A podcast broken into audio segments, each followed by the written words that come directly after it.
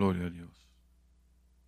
Padre, gracias por la bendición de poder estar nuevamente en tu casa. Pero Dios, más porque sabemos que donde dos o tres se congregan, allí estás tú. Nuestro propósito es para conocerte mejor a través de tu palabra.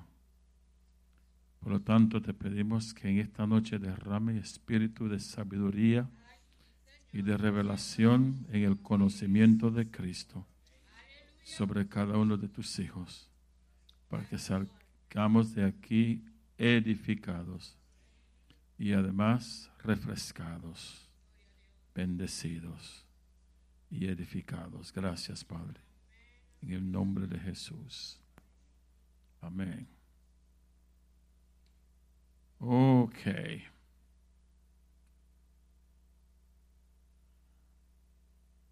Estamos en un momento muy interesante en, nuestros estudios. Considero que esto es uno de los, o diría, una de las áreas más problemáticas eh, de la vida cristiana. Por lo tanto, tener este tipo de, de luz sobre esta área de nuestras vidas deben ser bien apreciadas, porque debe de evitar para nosotros en el futuro muchos, como diríamos, dolores de cabeza. Estamos hablando acerca de uno de los capítulos que más ha intrigado al pueblo de Dios y es el capítulo 7 de Romanos. Pero a la misma vez ha sido uno de los capítulos con quien más el pueblo cristiano haya podido identificarse. Porque aquí está un dilema eh, bastante conocido por el 99.9, si no 100% de los cristianos. Todo el mundo hemos pasado por esto y estamos para agradecerle a Dios que ahora llegó más luz para que podamos saber mejor cómo evitar y cómo poder ser más útiles para Dios y ser más vidas más consagradas. Eh, eh, en medio de todo lo que hemos estado diciendo, entramos en el capítulo 7 y el verso 15, dos estudios atrás. Yo voy a leer estos versículos para encajarnos otra vez con el estudio que está por el, creo que por el 20 o el 22, según, según mis notas. Pero vamos a leer otra vez para encajarnos. 7.15.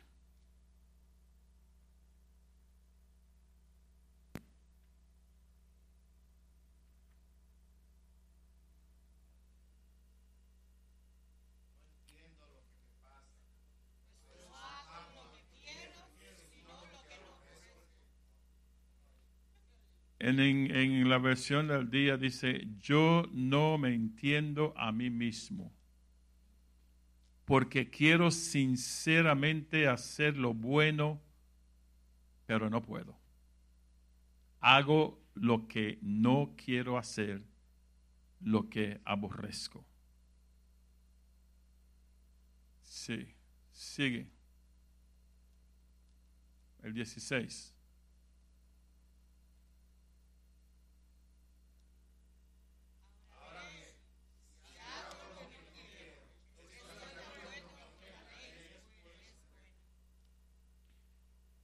Sé bien que no estoy actuando correctamente y la conciencia me dice que las leyes que estoy quebrantando son buenas.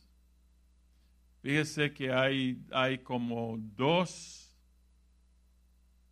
lados ahí. Está reconociendo que hay una parte de él que reconoce lo que Dios dice y que es verdad lo que Dios dice. Pero a la misma vez se da cuenta que por otro lado hay una fuerza que le hace todo lo contrario a lo que la ley de Dios le dice. Qué dilema. El reconocer que hay una fuerza en él que está superando su voluntad o el poder de su voluntad es la frustración más grande para el apóstol Pablo. Pero vamos a ver un poquito más. Verso 17.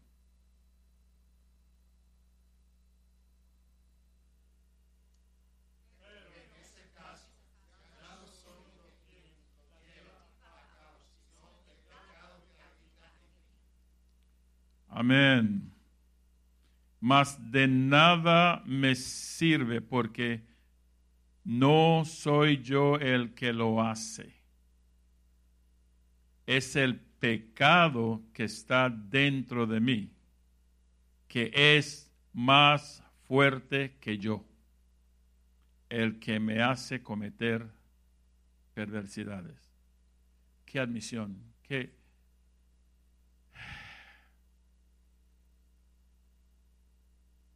qué momento para Pablo llegar a ver que aunque él tiene la ley de Dios en él, hay una fuerza más grande que él, que su voluntad, para ser, para hacer para Dios. Una fuerza más grande que su voluntad para ser por Dios que lo está dominando. Y él dice, si yo sé lo que es malo, perdón, lo que es bueno, y yo quiero hacer más bueno, lo que es bueno, aunque yo ejerza mi voluntad, no puedo. ¿Qué es lo que es lo que conocemos nosotros. Y eso es lo que enfatizamos nosotros. Tienes que ejercer tu voluntad y decir no, y decir no, o hacer esto, o hacer lo otro. Pablo dice, eso me es inútil porque esa otra fuerza que está en mí puede más que yo, que lo que yo puedo hacer. Bueno, interesante, ¿verdad? Porque si es de entender que Cristo está en él, hay un conflicto grande. Porque se supone que si Cristo está ahí, cuando Él ejerza su voluntad, pues Cristo hiciera. Pero fíjese lo que, en lo que va a terminar esto. Es que aunque Cristo está ahí, tú y yo podemos ir por encima de Cristo, ejercer nuestra propia voluntad sin depender de la vida de Cristo. Y ahí es donde nosotros nos frustramos porque descubrimos que no podemos hacer nada para derrotar ese poder que está dominándonos. Vamos a ver un poquito más adelante qué es lo que él descubre que hay en él. verso 18. No estoy pasando por los versos antes porque otra vez porque ya lo, lo hicimos en las últimas dos clases. Solo queremos encajar para los que no estuvieran en las clases últimas. Lean.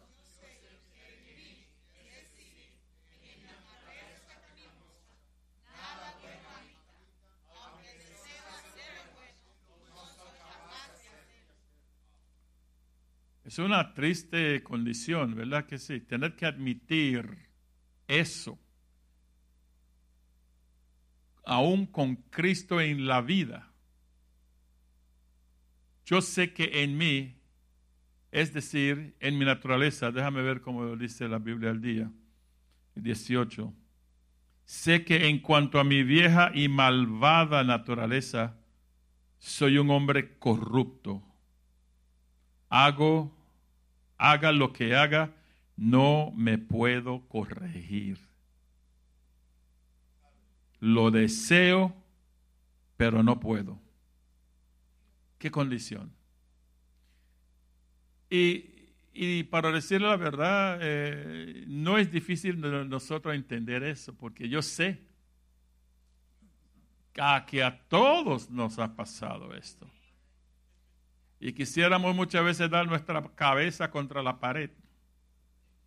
Porque ya habíamos hecho resoluciones, hemos hecho promesas, hemos hecho votos, hemos hecho cuantas cosas. Señor, no lo vuelvo a hacer. Señor, yo no vuelvo a hacer esto. Por favor, no lo voy a hacer. Sin embargo, despertamos el otro día con el mismo llantén. Señor, ¿por qué me dejaste pasar eso? Hasta le echamos la culpa al Señor. Bueno, es que hay un descubrimiento que va a hacer la diferencia. Eh, ponlo en inglés ese verso, por favor. Porque yo sé que nada bueno mora en mí. Eso es en mi carne. Y yo puedo desear lo que es lo correcto, pero no puedo hacerlo. Tengo la intención y tengo y me urge hacerlo, lo que es correcto, pero no tengo poder para llevarlo a cabo. Wow. Ok. Y por aquí es donde creo que encajamos con la clase. El verso 20, el 19.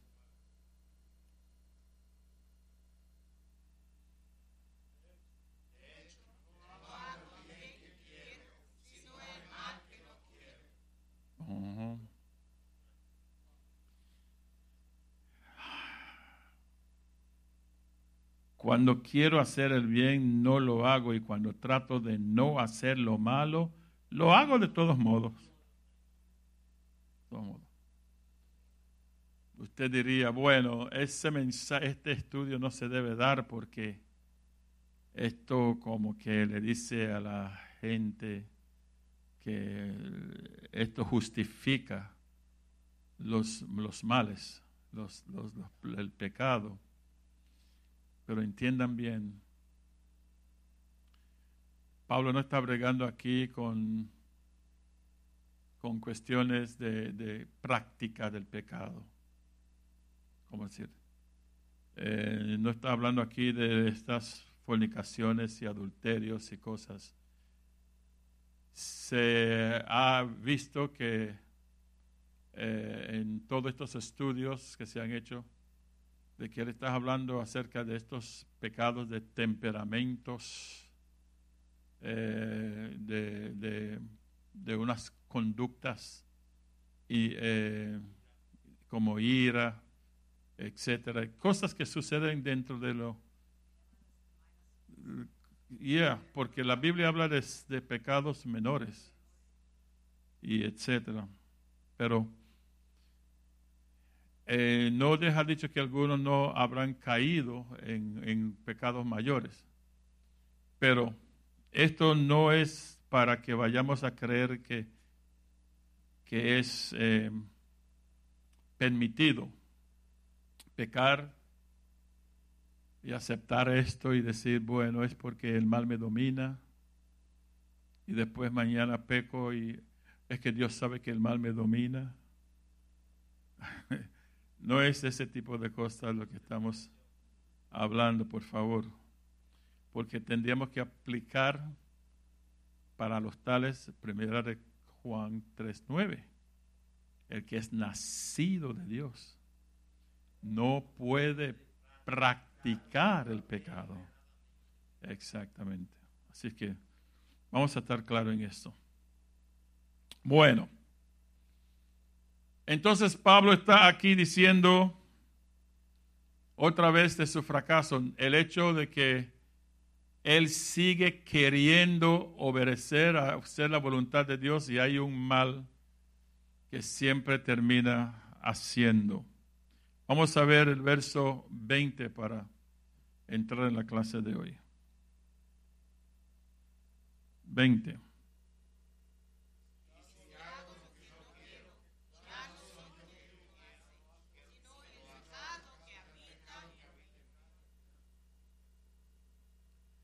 Ok.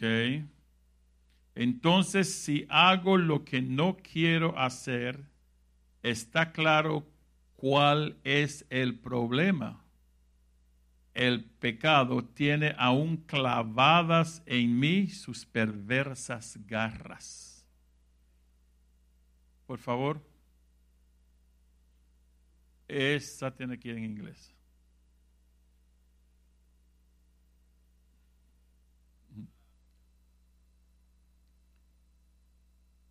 Ahora, si yo hago lo que no deseo hacer, ya no soy yo el que lo está haciendo. No es, no, no soy yo quien actúo. El que actúa es que el pecado que mora dentro de mí, que está fijo y está operando en mi alma. Ah, qué dilema, qué problema. Pablo llora, se desespera, porque él quiere la voluntad de Dios.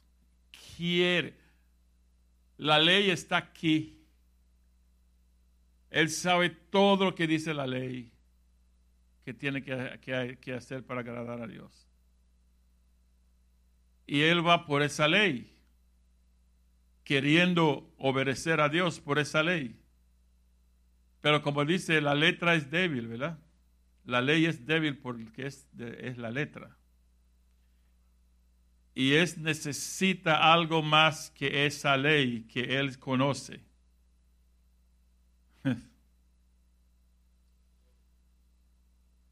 si la ley lo pudiera todo, Cristo no tendría que venir. Pero la letra, la ley es débil, que no tiene el poder. Déjeme adelantarle.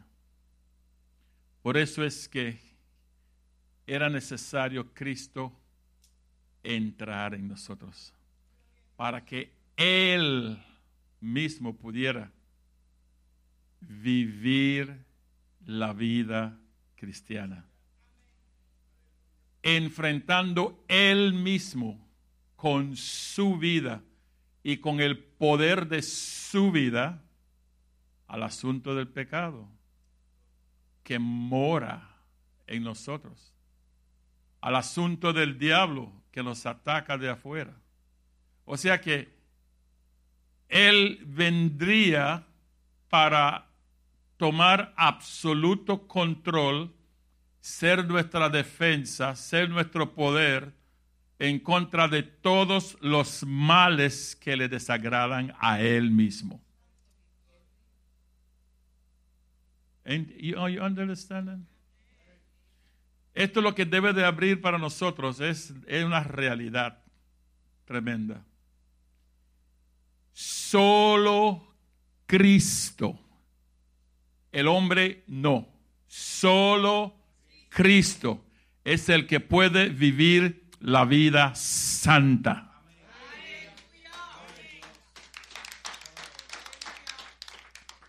Y la clave no es nada difícil, pero por ser tan simple y tan sencillo le pasamos por encima. Aparte de lo que nos han hecho creer, distorsionando la palabra. Pero es tan simple como depender de Cristo. Eliminarte a ti porque ya Él te eliminó. Con Cristo estoy juntamente y ya no vivo. ¿Y es quien el que vive? Esa es la clave. Por lo tanto, mi dependencia, mi dependencia total para todo, todo, todo tiene que ser Cristo. Ni aún la ley sirve para esto.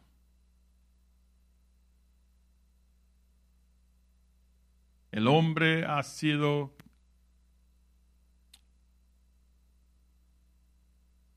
enseñado de que es necesario que Él haga.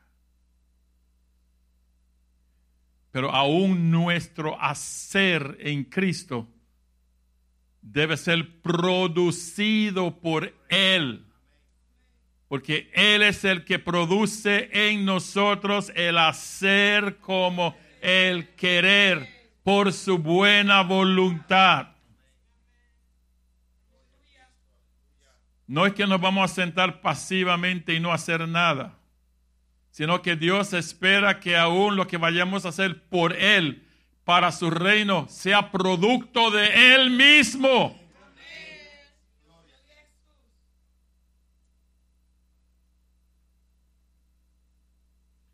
Entonces, pues, si hago lo que no quiero, esto de... Está claro cuál es el problema. El pecado tiene aún sus clavadas, aún clavadas en mis sus perversas garras. En otras palabras, en nosotros no esperen encontrar nada bueno, porque dice, nada bueno tiene el hombre, sino aquel que recibe de lo alto, que es Cristo. verso 21.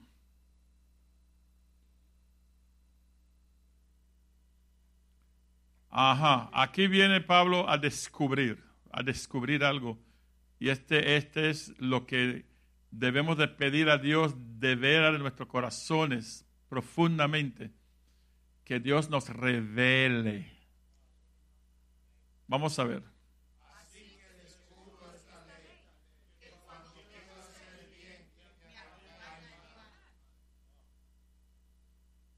Mm. Descubro que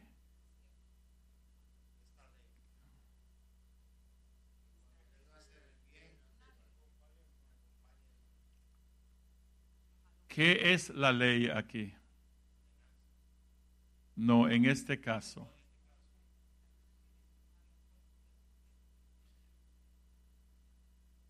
Él descubre una ley. ¿Qué es una ley?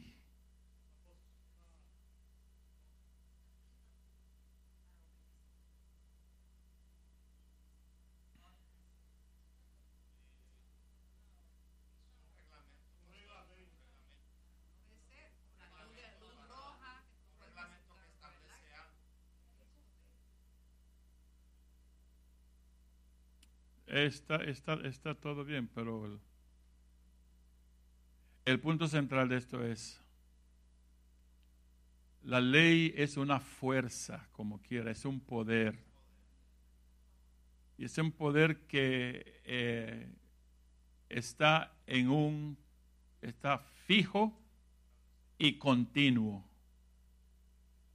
Nosotros hemos usado siempre la ley de la gravedad por un, como un ejemplo cómo opera la ley de la gravedad.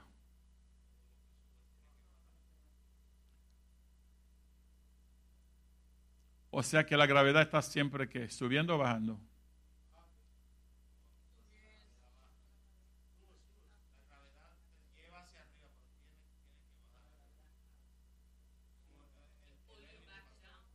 La gravedad sube.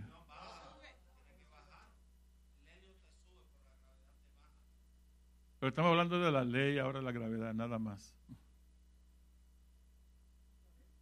Es un poder que ala hacia el centro de la tierra. Continuamente ala para abajo. Es una fuerza, es un poder que continuamente ala hacia abajo. No hay nada que lo cambie. Eso nos separa hasta que Cristo nos cierre el, tiempo y entramos en la eternidad. Eso sigue ahí. Diga, dile, que, da a su, que, que está a su lado, que Dios nos dé luz. Diga, por favor. Sinceramente. Mira,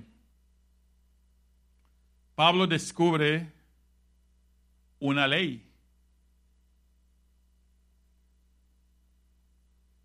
¿Y de qué es él, eso es, y de qué es lo que él está hablando cuando dice descubro esta ley?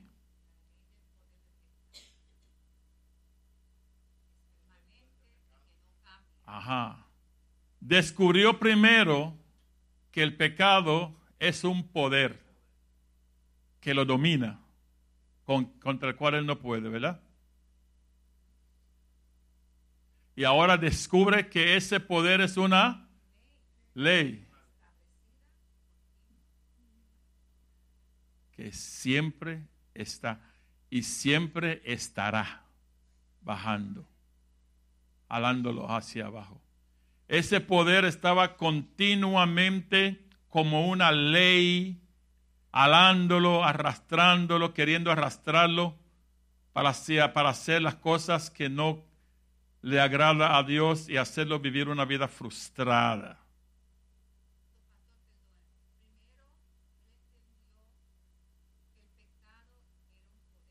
Correcto.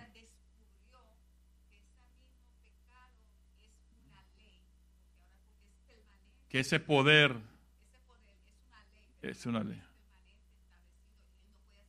Nada. Ese es el descubrimiento, que el poder que lo domina es una ley, que no hay quien lo cambie. Santo Dios. Qué malas noticias, ¿verdad? Yo tengo una ley en mí que me está jalando para abajo, que en el momento en que yo diga que yo quiero hacer para Dios, viene eso para decir, no.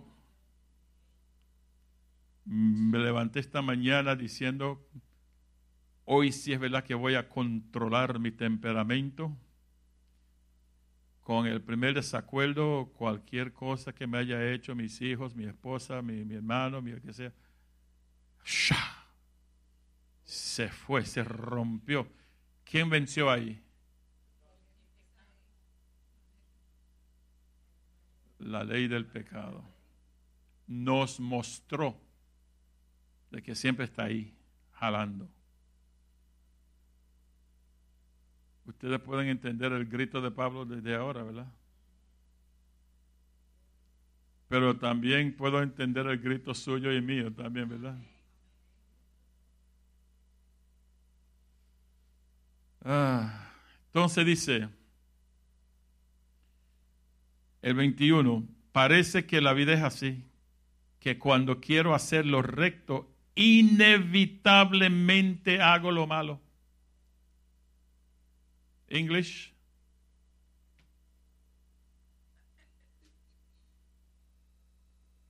Así que encuentro que es una ley, una regla de acción en mi ser que cuando yo quiero hacer lo que es correcto y bueno, el mal está siempre presente dentro de mí y yo estoy sujeto a sus insistentes demandas. ¿Qué cosa esa? Señor, reprenda el pecado y al diablo y todo lo demás que viene con él. Santo Dios. Con leerlo nada más uno siente ese, ese, esa ira.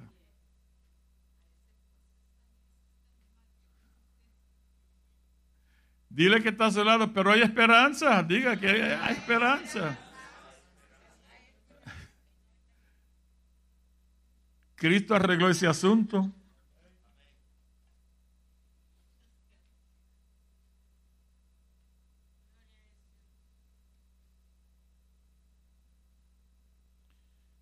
Vamos a ver el próximo verso.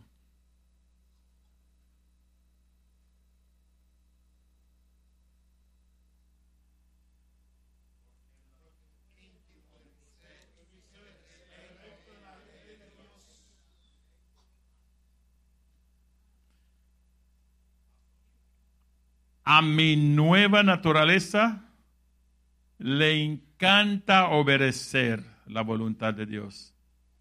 A mi nueva naturaleza. Fíjese que él está experimentando su nueva naturaleza. Aún en medio de todo eso, él puede decir, yo me deleito en la nueva naturaleza que tengo. Pero entonces dice, lo malo es que tiene que intervenir este, este, este, este, este mal para interrumpir, a interrumpir este, este, este deleite del nuevo hombre. Pero, ponlo por favor en, en inglés.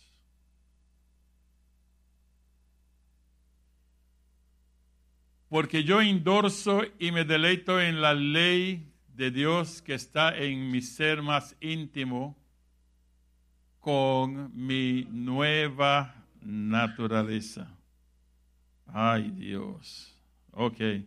Y el próximo para... El 23.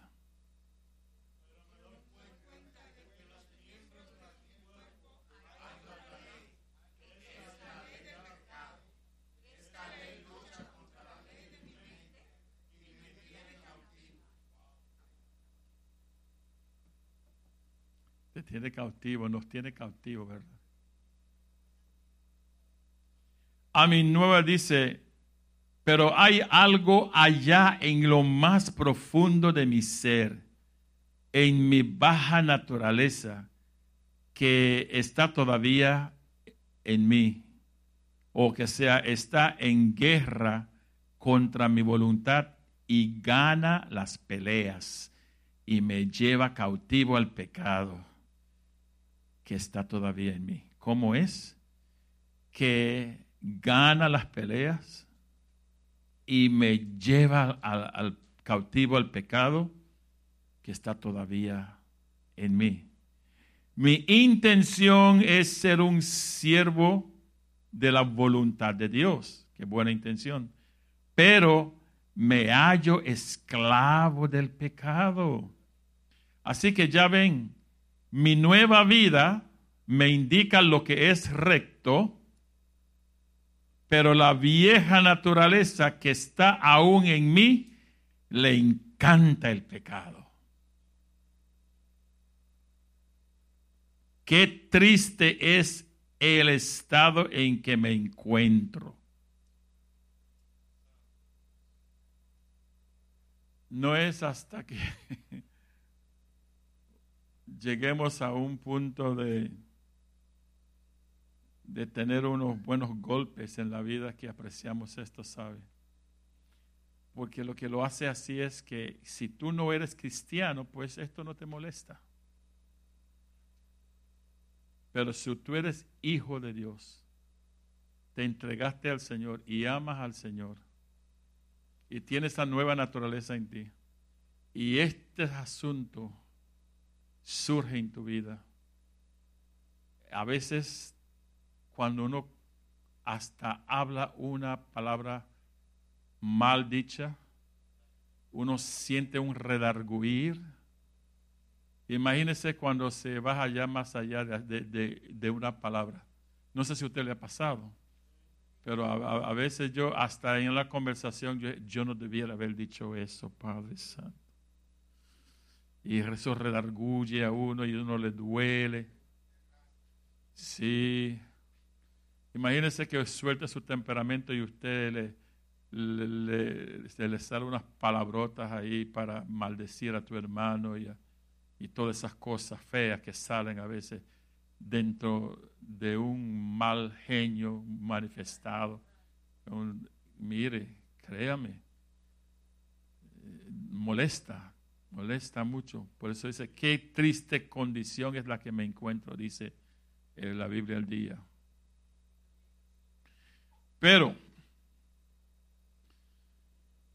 hay un grito de aquí en el verso 24. Ponme el 23 en, en, inglés para ver cómo lo dice. Pero yo diciendo que mi cuerpo, los miembros de mi cuerpo, en esos apetitos sensitivos y la voluntad de la carne, hay una ley diferente, una regla de acción que guerrea en contra de la ley de mi mente, o sea, de mi razonamiento. Y haciéndome, sí, eso es porque él tiene aquí lo que dice la ley. Porque ya él conoce las verdades divinas, las verdades de Dios. Y, él, y, es todo lo que viene en contra de lo que él sabe que es lo correcto. Dice, y haciéndome prisionero, me, me hace prisionero a la ley del pecado. Otra vez esa ley no para, no para. Que mora en mis órganos, los órganos de mi cuerpo, en esos apetitos sensitivos y la voluntad de la carne. Wow. Wow. ¿Y, qué hacemos, mano Eddie? ¿Qué hacemos con este asunto? Porque no podemos vivir así toda la vida, ¿verdad? Aunque por no conocer lo que ustedes están conociendo y van a conocer, muchos han vivido toda una vida así. Se han ido a la tumba y no han sido liberados de esto.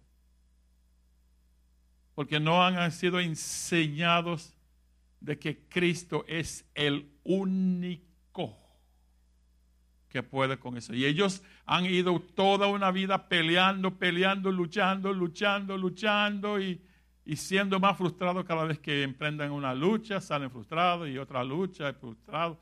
Porque hasta que la persona no llegue a depender de Cristo y reconocer que es Cristo y Cristo solo, no se libera de eso.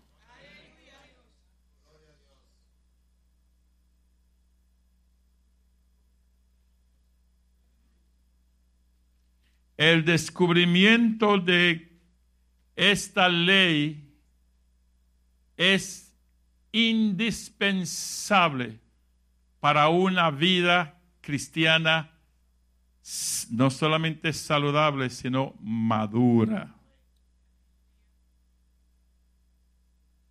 Claro, y una vida completamente como dice eh, Jesucristo, eh, yo he venido para que tengan y que la tengan en abundancia de vida cristiana no viene hasta que tú seas liberado de esto.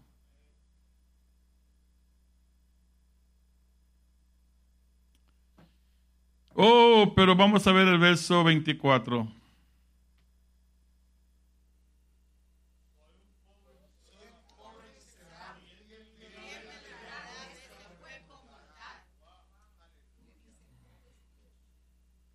La Biblia al día dice, ¿quién me libertará de la esclavitud de esta mortal naturaleza pecadora? En inglés.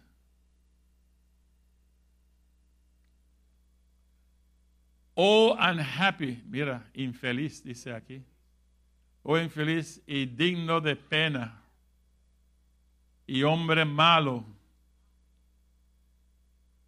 que soy yo, que soy yo.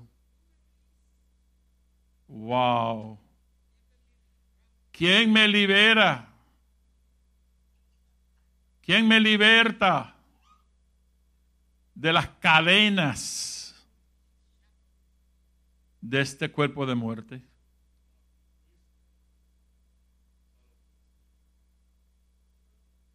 Gloria al Señor Jesús.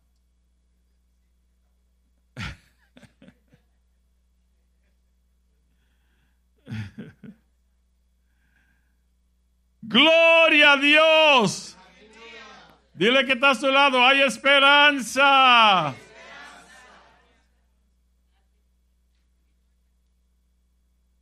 ¿Qué dice el verso 25 ahora?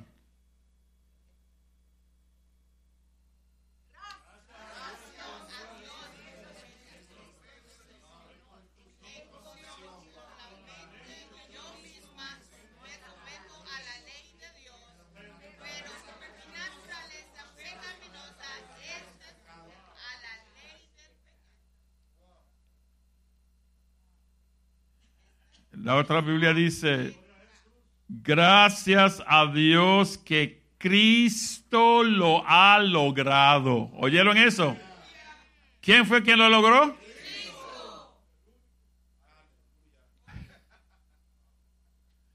Y dice abajo, y Jesús me libertó. Él lo logró y Él me libertó. Ay Dios. Thank God he went through Jesus Christ, the anointed one. Oh Lord. So en verdad yo de mí mismo, con mi mente y mi corazón, sirvo la ley de Dios, pero con mi carne, la ley del pecado, que es nuestra experiencia actual. Pero Cristo ya nos libertó. Así que, ¿para qué necesitamos revelación ahora entonces? ¿Para ver qué?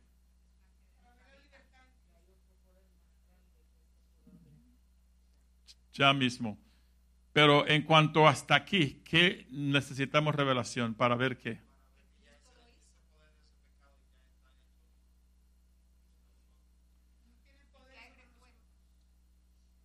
Ok.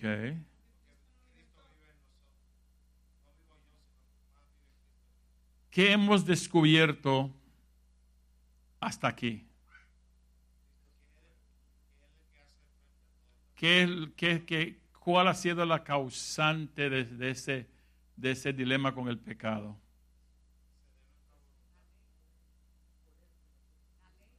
De que hay una ley operando en nosotros. Eso es un descubrimiento grande. Es más, déjame leer lo que, lo que escribió aquí un escritor. Es un gran descubrimiento cuando el Señor, por su misericordia, abre los ojos suyos y mío para ver lo que es pecado, en verdad, pero lo que es también la ley del poder del pecado. O sea, es un descubrimiento grande el descubrir esta, ley del pecado que opera en nosotros. Porque hasta hoy quizás no habíamos entendido qué es lo que está pasando en nosotros, de que nos hace hacer cosas que no queremos hacer, que nos hace pecar cuando no queremos pecar. Y quizás hasta hoy estamos diciendo cómo yo voy a salir de este asunto, cómo yo voy a bregar con este asunto. Cuando dice aquí el escritor, si tú ves es lo que es la ley del pecado, puede decir que estás cerca de la victoria.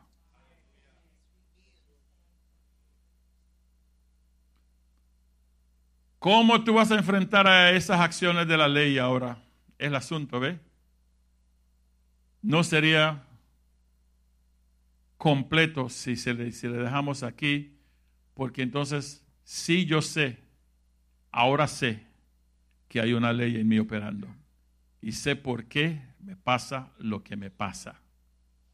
Ahora, si una ley es fijo y es continuo y es aplastante y me jala y me lleva y no hay forma de cambiar eso, porque eso está establecido para ser así. ¿No ve usted que esta vida vivida sin conocimiento de esa ley, de verdad que puede ser una ruina, una frustración terrible? Pero ahora descubrir que sí, esto sucede porque esta ley está ahí y usted tiene la respuesta esta noche. Lo, va a llevar, lo va a llevar. ¿Qué usted va, ¿Cómo usted va a enfrentar ahora en el momento en que esta ley le viene a llevar a realizar o hacer un acto malo que desagrade a Dios? Esto es lo que usted necesita saber.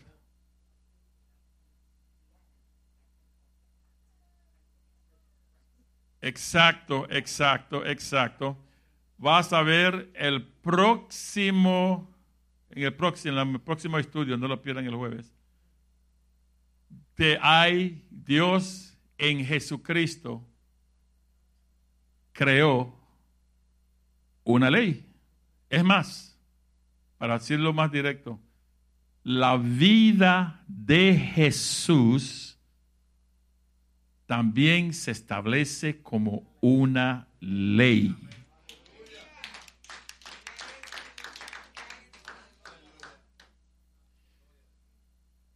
El pecado, fíjese cómo es tan, tan simple, el pecado en ti es una ley.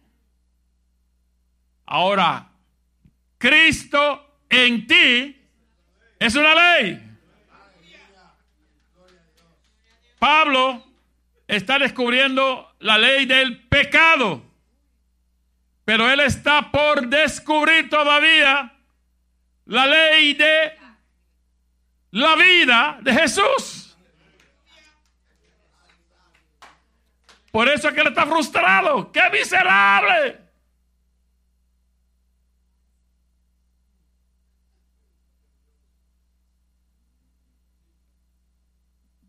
Dile que está a su lado, se va a acabar la miseria. Se va a acabar la miseria en mi vida. Se va a acabar en el nombre de Jesús. Ay, Dios mío, hasta dónde Cristo ha realizado una redención completa, completa.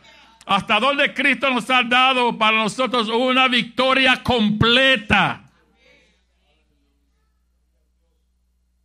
Ay, Dios. Dice el escritor, si tú consideras que pecado es meramente un asunto de conducta, estarías tratando siempre y orando siempre para poder resistir de manera que puedas eh, vencer la próxima vez pero encontrarás que eso también es fútil. O sea, pecado, regresé un poquito para atrás, pecado no es solamente una conducta, es un poder, es una fuerza. Por eso es que muchas veces que tú oras y oras y oras y todavía viene y ve la misma cosa sucede porque lo, atribuimos solamente a, una conducta mala, pero es una ley que está operando. Y el poder de esa ley, que es tan fuerte y constante, nos vence porque nuestra fuerza propia no tiene poder en contra del poder del pecado. ¿Cuánto necesitamos a Cristo? Ah? ¿Cuánto lo apreciamos?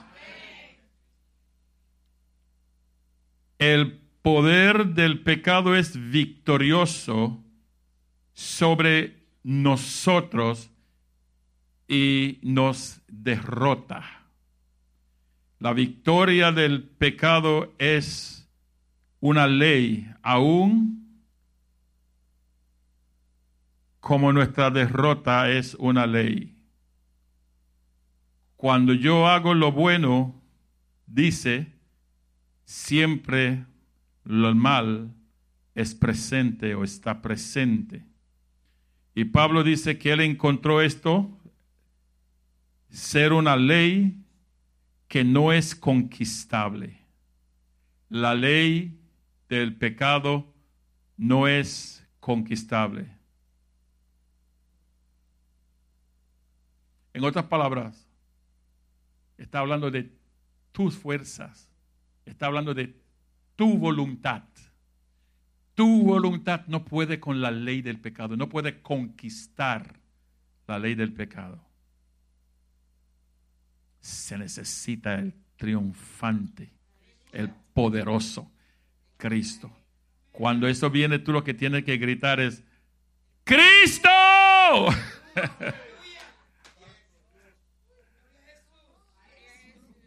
Como dice el, el, cántico, yo voy a Cristo. ¿Cómo es que dice? Solo a Cristo yo voy. Ese mismo. Dice, si tú ves esta ley, estarás, serás liberado de muchas, muchos sufrimientos. Si tú puedes ver esta ley, serás librado de muchos sufrimientos. ¿Por qué? Porque estarás entendido de lo que está pasando y sabrás acudir a la fuente segura. Pero si no sabes, estás batallando en vano y saliendo frustrado cada vez. Pero qué bueno, gracias a Dios por su luz, ¿verdad? Ahora sabemos qué hacer y lo que está pasando. Si tú estás dispuesto, dice, a aceptar la palabra de Dios, sabrá que el pecado es una ley y que tú no puedes vencerlo con tu propia voluntad. Entonces estarás en la posición de ver el camino real hacia la victoria. Es una gran bendición encontrar esta ley. Dígale que está a su lado eso, porque es verdad. Encontrar esta ley, saber acerca de esta ley.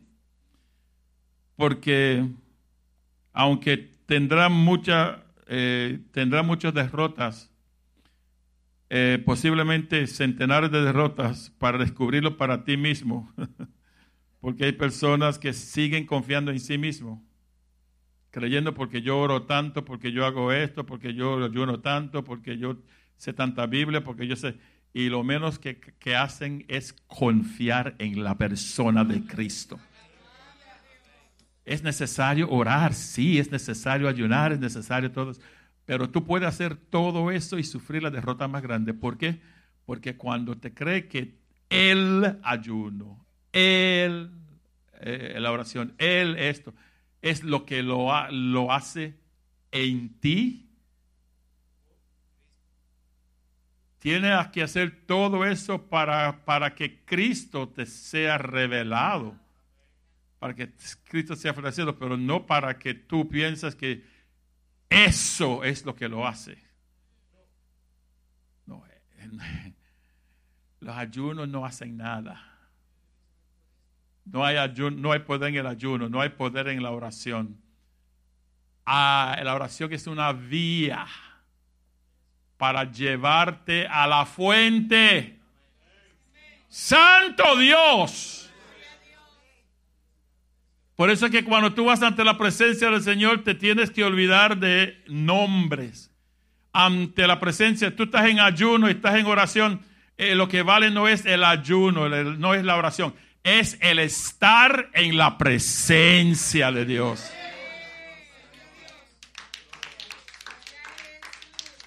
Por eso que, que, muchos de, los que han ayunado 40 días y han orado 40 noches, todavía son iguales, no han cambiado. Su lengua sigue como no, no hay control, no hay madurez, no hay nada, porque ellos están confiando. Lo primero que usted oye cuando vienen al púlpito que tienen que hablar, dice, yo ayuné 40 días por este culto, por esta campaña. ¿En quién están confiados? En el ayuno. No, no es necesario ni siquiera mencionarlo. Yo estuve delante del Señor presentando este culto y yo espero que Él se manifieste. Y así se entiende que la dependencia está sobre Él, Cristo. Así es que aquí la clave es quién?